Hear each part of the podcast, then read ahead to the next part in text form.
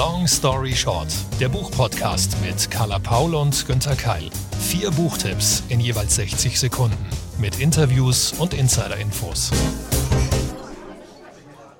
Hallo und herzlich willkommen. Das hier ist eine wirklich besondere Folge mit vielen Frauen, die fantastisch schreiben und mit Frauen, über die fantastisch geschrieben wird. Ja, und dann gibt's ja auch noch die fantastische Carla in Hamburg. Ich hoffe, du bist da. Ich freue mich sehr natürlich über diesen Schwerpunkt heute, der aber, das muss man sagen, tatsächlich zufällig zustande gekommen ist. Das heißt, wir haben einfach nach guten Büchern gesucht und wir haben sie auch gefunden. Ich habe zum Beispiel eins in Island gefunden, also nicht direkt in Island, ich wäre gern dort gewesen, aber gibt's zum Glück auf Deutsch. Und Carla, wenn du bereit bist, dann habe ich gleich ein Zitat. Let's get the book party started. Wochenlang waren wir ganz erdverbunden gewesen hatten uns übers Kochen unterhalten, über Erziehung, Gartenarbeit und Gesundheit. Hatten Kaffee getrunken, Marmelade gekocht, klebrige Fingerchen abgewischt und ständig aufgepasst. Es war an der Zeit, den Korken aus der Flasche zu ziehen und den Geist herauszulassen. Tja, also ich weiß ja, es geht schon um Frauen offensichtlich. Vielleicht hier um Schwestern, Freundinnen, Nachbarinnen und der Geist aus der Flasche ist wahrscheinlich ein, ein Bild. Es geht vielleicht um ein Geheimnis, äh, ein Familienroman, so in Richtung Kate Morton. Mhm, also hast du schon unglaublich viel erahnt. Das stimmt, das sind Nachbarinnen. Island habe ich auch schon gesagt. Und das mit dem Geist aus der Flasche. Ich glaube, das ist so ein bisschen gemeint in dem Sinne, jetzt geht's ans Eingemachte. Komm, lass uns, also in dem Fall die beiden Freundinnen, Nachbarinnen, lass uns mal die richtig harten Themen, die Tiefen anpacken.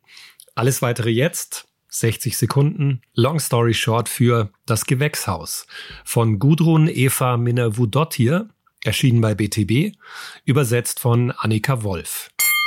Tomaten einkochen, Möhren ernten, Sauerkraut machen, aus herbem Gemüse einfachen Genuss entwickeln. Zusammen eine Zigarette rauchen und schweigen, gemeinsam durchs Dorf gehen, aus dem Dorf hinaus, immer vertrauter werden, verwobener, verbundener, das ist die Geschichte von Eva und Ljuba, die Geschichte einer Annäherung, einer ungewöhnlichen Freundschaft. Eva ist neu in dem isländischen Dorf.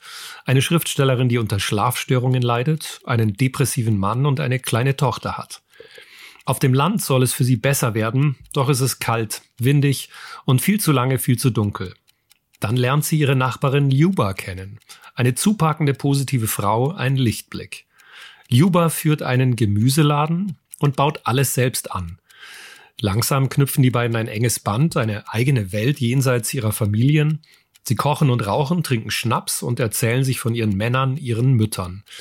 So entstehen helle Momente im dunklen, nebligen Dorf. Ich war wirklich fasziniert von diesem mystischen, traumverhangenen Roman und vor allem davon, diesen beiden Frauen so nah sein zu können, wie neben ihnen zu sitzen, mit ihnen zu gehen, dabei zu sein, wie sie tiefe, ferne Bereiche in sich und draußen erkunden. Eine kostbare Geschichte über die magische Kraft der Freundschaft, die das Bedrohliche für kurze Momente aus der Welt schaffen kann. So, jetzt habe ich aber ein Problem, weil das klingt alles wahnsinnig schön und und Freundschaft und äh, tolle Landschaft und man baut zusammen Sachen an und man hat so ein kleines Dorf irgendwie, wo jeder jeden kennt und alles das. Auf der anderen Seite, wenn man aber sich mal das Cover ansieht, wirkt es wahnsinnig düster und eher in so Richtung Psychos-Thriller. Irgendwo habe ich entweder deine Inhaltsangabe nicht verstanden oder das ist eine Mogelpackung. Sehr gut erkannt, Carla. Also es ist keine Mogelpackung, um das schon mal vorwegzunehmen. Ich finde das Cover genial, weil es eben nicht diesen Titel, der ist mir auch zu leicht, das Gewächshaus, klingt so ein bisschen nach zu einfacher, zu romantischer Freundschaftsgeschichte. Das Dunkle ist drin du hast völlig recht. Das wäre zu dunkel, das Cover, zu düster, wenn das nicht auch in der Geschichte wäre. Und das hat mich ähm, wirklich fasziniert, dass die Autorin das beides schafft. Die Freundschaft, das Positive. Aber man muss überlegen, ich habe das so kurz in den 60 Sekunden angeschnitten. Es gibt ja total dunkle Momente. Es gibt den depressiven Mann, auch der Mann der Gewächshausfrau, der hat ein Problem. Also die müssen wirklich sich mühsam rausziehen aus dieser dunklen Stimmung in die sie auch immer wieder zurück müssen in ihren Familien. Nur wenn sie zusammen sind, merkt Eva, okay, da kann ich wirklich was anderes erleben und schaffen. Und deswegen ist es ein vielleicht sogar überwiegend dunkler Roman, in dem aber die hellen Momente rausstechen. Ist das auch von der Erzählweise und vom Inhalt typisch isländische Literatur? Und hm, dazu kenne ich vielleicht jetzt zu wenig isländische AutorInnen, um das beurteilen zu können. Aber ich hatte schon das Gefühl, dass das nicht so ein typischer Mainstream-Europa-Roman ist, in dem man einfach ein Setting sich sucht. Nee, ich glaube, das hat schon was typisch Isländisches. Die Originalausgabe ist von 2016. Die Autorin 1976 geboren. Die ist auch schon mit dem isländischen Literaturpreis ausgezeichnet worden. Ich denke, die fängt schon was ein, was typisch ist für dieses Land, für die Menschen und auch ähm, von der Literatur. Ich hatte das Gefühl, ja, ich fühlte mich wirklich so isländisch begleitet und unterhalten. Ganz fiese Frage. Wenn du jetzt Buchhändler wärst, wem würdest du denn diesen Roman in die Hand drücken? allen, die vielleicht über die normalen Freundschaftsgeschichten hinausgehen wollen. Und durchaus, das ist jetzt Mainstream-fähig, die sich für Island interessieren, weil ich denke, dass dieser Roman auch Island-Klischees verhindern kann, weil du merkst, wenn du das liest, wie düster das ist, wie teilweise zurückgezogen und depressiv die Menschen auch sind. Aber du bekommst auf der anderen Seite dann eben auch das Gegenprogramm, und bekommst mit, wie die Menschen sich rausziehen. Ja, also ein Interesse für Island, glaube ich, ist sehr gut. Dann ist das ein genialer Roman und jemand, der hinausgehen will über so die klassischen Freundschaftsromane unter Frauen. Das ist der perfekte Übergang für mein Buch, das ich heute mitgebracht habe. Denn auch da geht es um Frauen und es geht auch darum, dass es eben nicht so kitschig ist, wie in vielen Romanen beschrieben. Es geht auch um Freundschaften her, ein bisschen. Es geht vor allen Dingen auch um Kampf, aber es geht vor allen Dingen um Feminismus. Ich starte mit einem Zitat. Man erkennt sie an ihrem zarten, vollautomatisierten Lächeln und der stets leicht angespannten Körpersprache. Es sind Lebewesen, die ständig unter Strom stehen. Um sechs, halb sieben klingelt der Wecker spätestens und indem sie den Wecker ausschalten, knipsen sie sich selbst an. Ihr System fährt hoch. Die Turbinen rotieren. Einmal angeschaltet gibt es kein Zurück mehr. Sie beginnen zu rennen. In alle Richtungen gleichzeitig moderne Frauen. Jedes Kind weiß, dass sie alles können. Leisten und dulden, arbeiten und gebären. Ihre Flexibilität macht sie zu den perfekten Mitgliedern der Gesellschaft. Frauen sind Kraftwerke, die den Rest der Welt mit Energie versorgen. Es ist überaus angenehm, am Verteilernetz einer modernen Frau zu hängen. Man muss sich um nichts kümmern. Niemand möchte auf den Komfort verzichten, den diese Frauen zu bieten imstande sind. Sie wäscht, sie kocht, sie putzt, sie tippt, sie schluckt alles, weil sie es kann. Sie kann alles, wie du. Und weil du es kannst, sollst, willst, musst du es auch. Puh, also das ist sensationell geschrieben, sehr pointiert, aber ich muss ganz ehrlich sagen, das, das stresst mich schon beim Zuhören total, ehrlich gesagt. Also ich, ich verstehe das, aber das ist auch das Problem. Also ging mir auch so, aber sie trifft's damit, die Autorin. Das Problem der modernen feministischen Frau, die eben alles sein kann, ja, yeah, great, aber das Problem ist, äh, dank Patriarchat im Multikapitalismus müssen wir auch alles gleichzeitig. Ich hoffe dann sehr, liebe Carla, dass dein Buch sich mit der Lösung dessen beschäftigt. Gibt's da irgendwie Hoffnungsschimmer? Ja, also erstens mal wäre es ja total nice, wenn ihr Männer euch auch mal mit mit der Lösung beschäftigt. Mhm. Aber geht ja vielleicht mit diesem Buch und es tut es. Besser gesagt, die sehr kluge Philosophin, Journalistin und Autorin Dr. Rebecca Reinhardt, die es geschrieben hat, die versucht sich eben an Ansätzen. 60 Sekunden, Long Story Short. Die Zentrale der Zuständigkeiten von Dr. Rebecca Reinhardt erschien Mitte Juni im Ludwig Verlag als Klappenbroschur auf 240 Seiten. Die moderne Frau als Zentrale der Zuständigkeiten, für jeden erreichbar und verantwortlich. Aber ehrlich, wir können das halt auch am besten. Oder etwa doch nicht?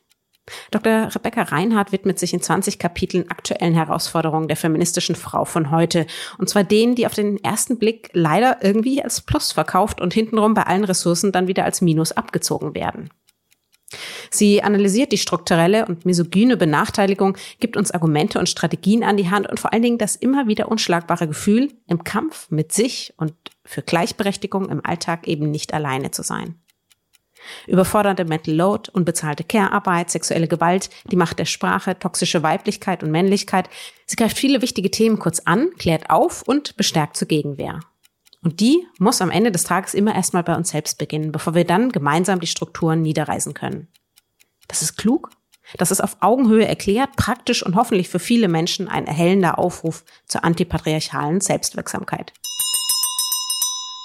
Wow, ja, jetzt müssen es nur noch wir Männer alle lesen. Ne? Gibt es solche Bücher grundsätzlich eigentlich auch für Männer? Und glaubst du, das lesen auch Männer? Ja, das müsstest jetzt du beantworten tatsächlich. Also ich weiß, dass es inzwischen glücklicherweise schon einige Bücher gibt, die sich auch mit eben toxischer und fragiler Männlichkeit beschäftigen, mit neuen Wegen, wie auch sozusagen Familie antipatriarchal gestaltet werden kann und, und sowas. Also das gibt's gibt's inzwischen auch mehr. Ich würde mich ja freuen, wenn solche Bücher auch äh, irgendwie zusammen Sinn ergeben.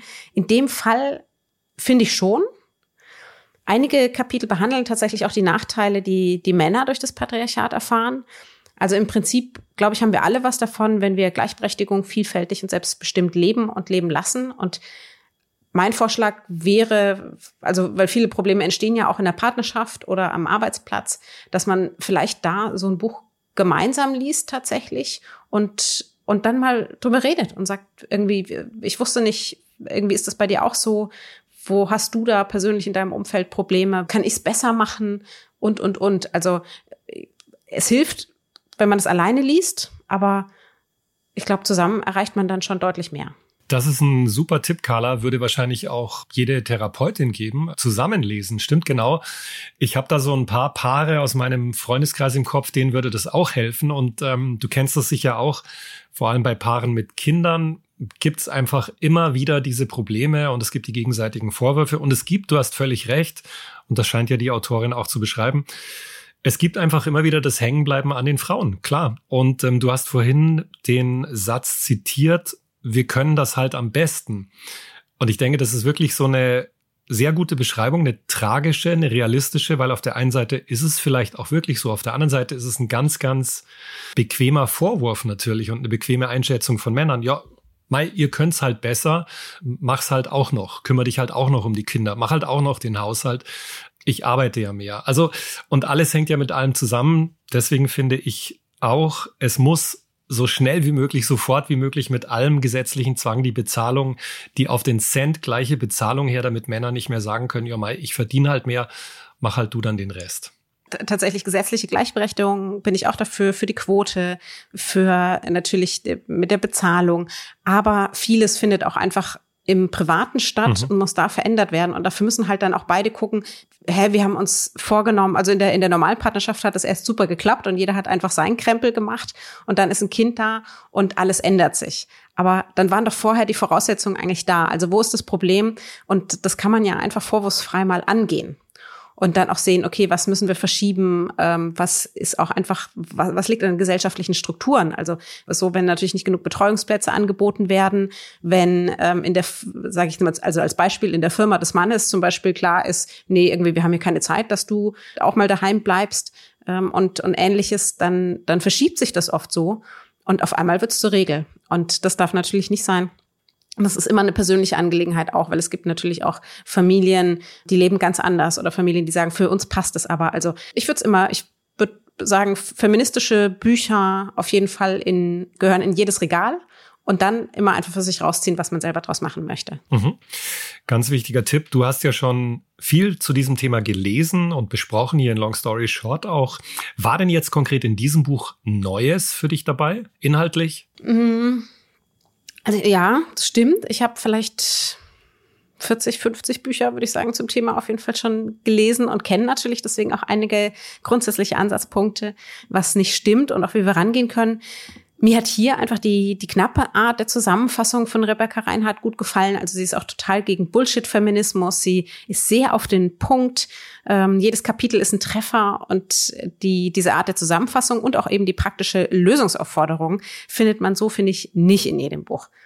Es gibt einige Bücher, die sich mit der Problematik beschäftigen, sei es jetzt privat als auch strukturell. Und dann klappt man die Bücher zu und denkt sich, ja, aber was, also Jetzt weiß ich, ist alles furchtbar, aber was mache ich denn jetzt dagegen? Das macht sie tatsächlich anders. Ich würde es jungen Menschen empfehlen, die vielleicht noch denken, ach, geht mich ja alles nichts an, das ist nicht mein Thema. Und dann denen, die so eine Ahnung haben, da stimmt was nicht, ich krieg's irgendwie nicht richtig auf die Reihe, sei es jetzt egal welches Geschlecht. Wie komme ich denn raus aus diesem Karussell? Und wer sagt, so wie ich eben, ist, ist super, kenne ich aber alles schon. Wer da gern tiefer einsteigen möchte, dem würde ich dann einfach weitere Bücher der Autorin empfehlen.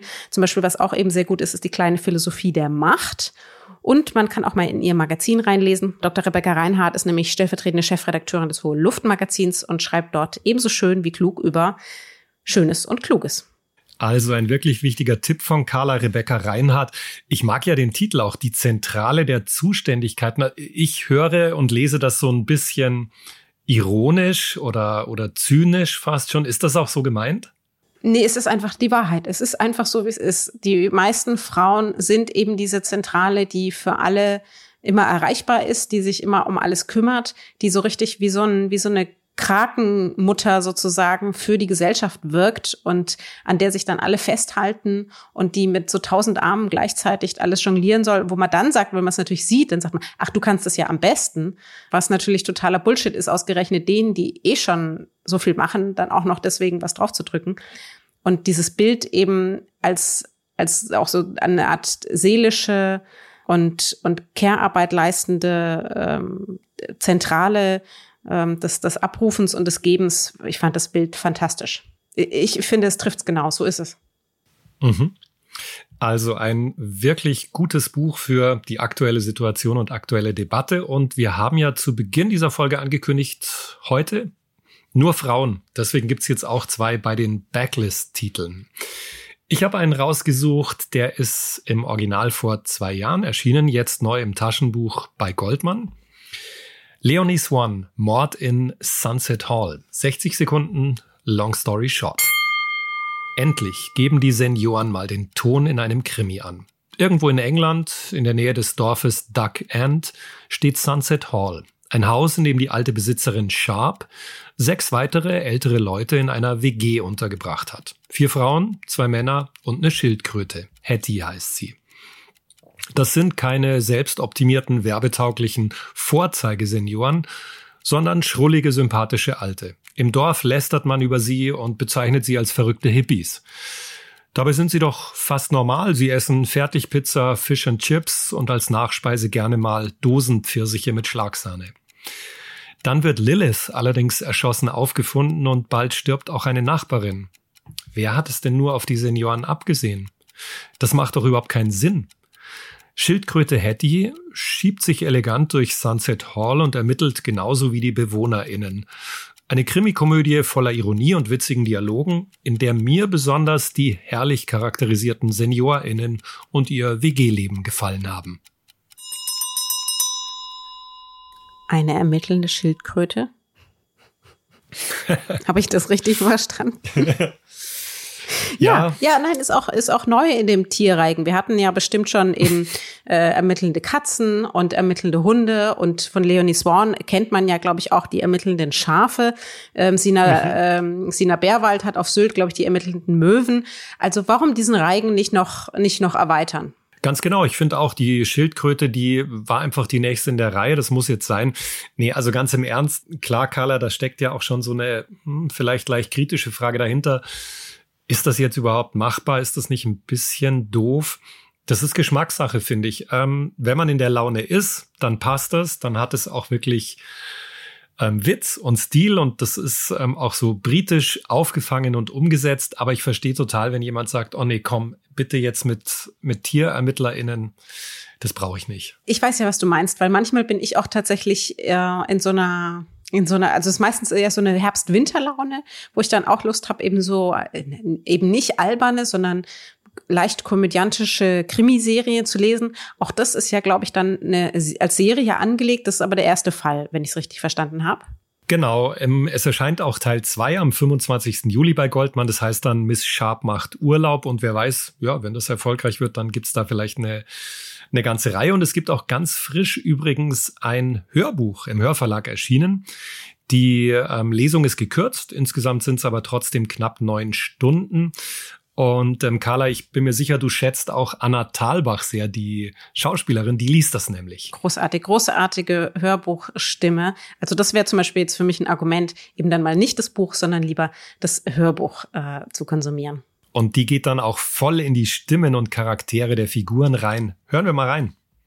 Die Türglocke erklang und Agnes Sharp unterbrach die Suche nach ihren dritten Zähnen, erfreut und verärgert zugleich. Erfreut, weil sie die Türglocke überhaupt gehört hatte. Ihre Ohren spielten in letzter Zeit nicht mehr so mit, und manchmal hörte sie nur einen hohen, nervenaufreibenden Ton, begleitet von Rauschen. Da war die Türglocke eine angenehme Abwechslung. Andererseits würde es etwas peinlich sein, ohne die besagten Dritten die Tür zu öffnen, unartikuliert und zahnlos. Doch der Klingler musste abgewimmelt werden, bevor er auf die Idee kam, im Garten herumzuschnüffeln, Zähne hin oder her. Ich komme! Augenblick! brüllte sie in den Flur, dann machte sie sich auf. Aus dem Zimmer. Vorsicht, Schwelle und dann die Treppe. Augenblick von wegen. Es klingelte erneut. Die Hüfte beschwerte sich. Es klingelte schon wieder. Moment, verdammt nochmal! Edwina wäre die Stufen um einiges schneller hinuntergekommen, aber an der Tür war sie natürlich nutzlos. Bernadette saß in ihrem Zimmer und heulte sich die blinden Augen aus. Der Marschall war um diese Zeit meistens irgendwo im Internet, unerreichbar, mit dem Computer wie durch eine Nabelschnur verbunden. Und natürlich konnte man von Winston kaum erwarten, dass er sich ohne Treppenlift an den Abstieg machte. Warum reparierte niemand den blöden Treppenlift? Dann erinnerte Agnes sich daran, dass es ihre Aufgabe gewesen wäre, den Reparaturmann zu rufen, aber mit ihrem unberechenbaren Gehör und ihrer Abneigung gegen das Telefon hatte sie es immer wieder vor sich hergeschoben, selbst schuld also, wie so oft dieser Tage. Agnes fummelte kurz an dem Riegel herum, dann riss sie die Haustür auf. Gern hätte sie dem Klingler jetzt so richtig die Meinung gesagt, aber ihr fiel nichts ein. Na und? schnauzte sie. Es passte nicht so richtig, und sie ärgerte sich noch mehr. Äh, Frau Sharp? Der Klingler äugte frech an ihr vorbei ins Haus. So ein verdammter Jungspund mit Beamtenbrille und Aktentasche unter dem Arm. Das konnte nichts Gutes bedeuten. Agnes verschränkte die dünnen Arme, während der Jungspund mit einiger Verspätung ein gewinnendes Lächeln anknipste. Frau Sharp, ich habe wundervolle Neuigkeiten für Sie. Das hätte er besser nicht gesagt. Bisher hatte Agnes einfach vorgehabt, den Störenfried nach Plan abzuwimmeln, aber jetzt platzte ihr der Kragen. Wundervolle Neuigkeiten, ausgerechnet heute, das ging zu weit. Sie versuchte sich trotz fehlender Zähne an einem freundlichen alte Dame lächeln, mit mäßigem Erfolg, wie sie dem zweifelnden Gesichtsausdruck des Vertreters entnahm. Oh, für mich? Wie schön! Kommt Sie doch bitte in den Salon! ein Ausschnitt aus dem Hörbuch Mord in Sunset Hall von Leonie Swan, gelesen von Schauspielerin Anna Thalbach. Sollte das etwas für euch sein, die ermittelnde Schildkröte, dann eben jetzt schon mal schnell lesen, denn am 25. Juli kommt also schon Teil 2. Ja, wiederum von einer Autorin zu eben noch einer Autorin. Und äh, Günther, kennst du das, äh, wenn man ein Buch liest und man ist völlig begeistert und im Buch gibt es aber, also positiv leider, Querverweise auf andere Literatur. Dann will man die natürlich auch lesen und irgendwann landet man so in so einer Kette von Buchstapeln und man findet eigentlich nie wieder heraus. Stimmt, das ist so eine typische Situation. Ich liebe das wirklich. Ich mag das total gern und ähm, das geht mir eigentlich nicht nur bei Fiktion so. Ich überlege gerade, wann. Ja, genau, das war letztens beim aktuellen Roman von Sibylle Berg. Da hat sie ein paar Verweise drin gehabt zu einer Sachbuchautorin, Ulrike Herrmann. Und da habe ich gedacht, ui, das klingt so interessant. Hab sie gegoogelt und mir gleich zwei Bücher von ihr bestellt. Oder du kennst es vielleicht auch bei Musik, finde ich das auch ganz toll. Also ähnlich wie wenn ich Bücher in Romanen entdecke. Ähm, es gibt ja eine Thriller-Serie von Christian von Ditfurt, die in Berlin spielt. Habe ich auch mal hier in Long Story Short vorgestellt. Und der nimmt immer Songs rein und ähm, KünstlerInnen. Und da habe ich zum Beispiel die Musikerin Agnes Obel kennengelernt. Ja, also du merkst, ich mache das und ich liebe das auch. Ich denke, das ist bei dir eben, ja, führt das zu noch mehr Büchern. Ja, ich, aber ich liebe das tatsächlich. Also wenn du, wenn man einfach in ein Buch oder in ein Thema dann so verliebt ist, dass man in so einem Kaninchenloch an, an weiteren äh, Querverweisen verschwindet und dann noch mehr darüber lesen will. Also finde ich ganz großartig. Meistens passiert mir das eher mit Sachbüchern. Jetzt ging es mir aber so bei einem Buch, das ich in der nächsten Folge größer vorstellen werde. Das heißt Frauen, an die ich nachts denke. Und darin beschreibt sie äh, am Anfang ganz, äh, schreibt sie ganz lange über die Schriftstellerin Tanja Blixen. Deren bekanntestes Werk Jenseits von Afrika, beziehungsweise spätestens die Verfilmung, kennen ja wahrscheinlich viele, also hast du ja wahrscheinlich auch gelesen oder gesehen. Genau, also den Film habe ich erst vor, weiß nicht, ein, zwei Jahren mal wieder gesehen. Kann man immer noch schön weinen bei Robert Redford und Meryl Streep. genau, also das ist noch einer, das ist, liebe jüngere Menschen, die uns zusehen, das ist also war weit vor Netflix. Tanja Blixen hat auch einige Erzählungen geschrieben. Und weil eine davon nämlich gerade frisch neu und erstmals vollständig übersetzt wurde, habe ich mir gedacht, das ist ein schöner Schatz, den stelle ich euch heute vor. 60 Sekunden, Long Story Short, Babettes Gastmahl von Tanja Blixen. Erstmals erschienen 1958, jetzt neu übersetzt und kommentiert von Ulrich Sonnenberg, in Leinen gebunden und veröffentlicht im Manesse Verlag auf 115 Seiten. 1871 kommt die Französin und aufständische Babette auf ihrer Flucht in ein Pfarrhaus in Norwegen. Dort leben zwei Pastorentöchter, Martine und Philippa. Babette wird ihre Köchin und sie lebt dort viele Jahre lang. Zufällig kommt sie dann aber zu Geld. Sie gewinnt 10.000 Francs. Anstatt nun endlich ein eigenes Leben aufzubauen, kocht sie für die Töchter und ihre Gemeinde. Sie kocht ein Festmahl, Babettes Gastmahl. Naja, nein, weniger kocht sie. Sie zelebriert die Erschaffung, denn sie ist Künstlerin. Sie gibt ihr Allerbestes und das merken wir im Gegensatz zu den Gästen auch in jedem Detail. In jedem Wort, in jeder Kreation und in ihrer Sicht auf die Menschen. Ein relativ kurzer Text, der den ebenso scharfen wie liebevollen Blick Blixens auf die Welt beweist und ihre Fähigkeit, mit wenigen Worten alle Sinne zu öffnen, ebenso wie ihre Hauptdarstellerin Babette. Ergänzt wird hier die lesenswerte Neuausgabe durch das Nachwort des norwegischen Verlegers und Schriftstellers Erik Fossnes Hansen, der uns die Geschichte und den Hintergrund dieser Novelle leidenschaftlich und informativ ans Herz legt. Hemingway sagte damals, Blixen hätte statt seiner den Nobelpreis verdient gehabt und nicht nur nach diesem Werk von ihr gibt man ihm recht. Da würde ich mich dann glatt auch anschließen. Und Carla, ich bin dir wirklich dankbar, dass du dieses Buch rausgezogen hast. Für mich war Tanja Blixen immer nur jenseits von Afrika. Da fand ich auch eben gerade die Figur der Frau, die dann Meryl Streep im Film gespielt hat, unglaublich faszinierend und wichtig und eigentlich ihrer Zeit voraus. Aber das, was du jetzt gerade vorgestellt hast, das ähm, bestätigt oder ja verstärkt eigentlich noch das Gefühl, dass Blixen auch sie ja wirklich Dinge erkannt hat und thematisiert hat, weit vor vielen anderen Autorinnen, oder? Ja, also sie war, würde ich auch sagen, das, das klingt schon so abgegriffen, aber ihrer Zeit tatsächlich auch voraus, auch durch die eigene Geschichte, eben diese vielen Jahre, die sie sehr, sehr selbstständig in, in Afrika verbracht hat. Auf der anderen Seite natürlich, wenn wir sie aus heutiger Perspektive betrachten, dann gibt es auch einige Kritikpunkte an Tanja Blixen, die dort auch eben einen sehr rassistischen Blick auf Afrika hatte und auch das in, in ihren Erzählungen zeigt. Ähm, sie ging ebenfalls auf die Jagd. Sie hat sich ja relativ abhängig gemacht von den Männern in ihrem Leben. Aber das muss man eben zu der damaligen Zeit sehen. Und wenn man sich mit ihr beschäftigt, was sie eben dann doch geleistet hat und wie sie dann nach allem, was sie durchgemacht hat, auch noch, also wo sie schon eigentlich dachte, sie kehrt zurück nach Europa, ihr Leben ist vorbei und wurde dann erst zu dieser erfolgreichen Schriftstellerin, die, die wir jetzt kennen. Da gibt es schon noch mal ähm, einiges zu entdecken und eben auch zu besprechen. Also ich finde, Tanja Blixens Werk ist auch immer sehr, sehr gut für Lesekreise geeignet oder wenn man eben zusammen mit jemand anderem äh, die Bücher lesen möchte und dann auch besprechen möchte, weil äh, da gibt's gibt's sehr viel Material. Also weiterhin eine sehr spannende, gute, lesenswerte Autorin. Und es gibt eine Reihe, die du auch schon äh, geteasert hast für die nächste Folge Long Story Short, in der es weiterhin um die Frauen geht, die was zu sagen hatten und haben. Genau, die sogenannten Nachtfrauen, aber dazu mehr in der nächsten Folge. und das war es dann auch schon in dieser Folge. Unglaublich. Wir sind da schnell durchgekommen. Lag das jetzt an der Schildkröte? Ich überlege gerade. Egal. Das war's mit Long Story Short. Alle Links und Informationen zu den bisherigen Folgen und natürlich den dazugehörigen Büchern findet ihr auf www.longstoryshort-podcast.de. Zu Risiken und Nebenwirkungen lest einfach den Klappentext und sehr große Empfehlung, fragt eure Lieblingsbuchhändlerinnen vor Ort. Wir freuen uns natürlich über eure Bewertungen und viel Feedback, wo immer ihr euch online aufhaltet, also Podcast-Plattformen und natürlich auch, wenn ihr unseren Podcast und die Bücher darin weiterempfehlt. Long Story Short ist eine Kooperation zwischen Carla Paul, Günter Keil und der Penguin Random House Verlagsgruppe.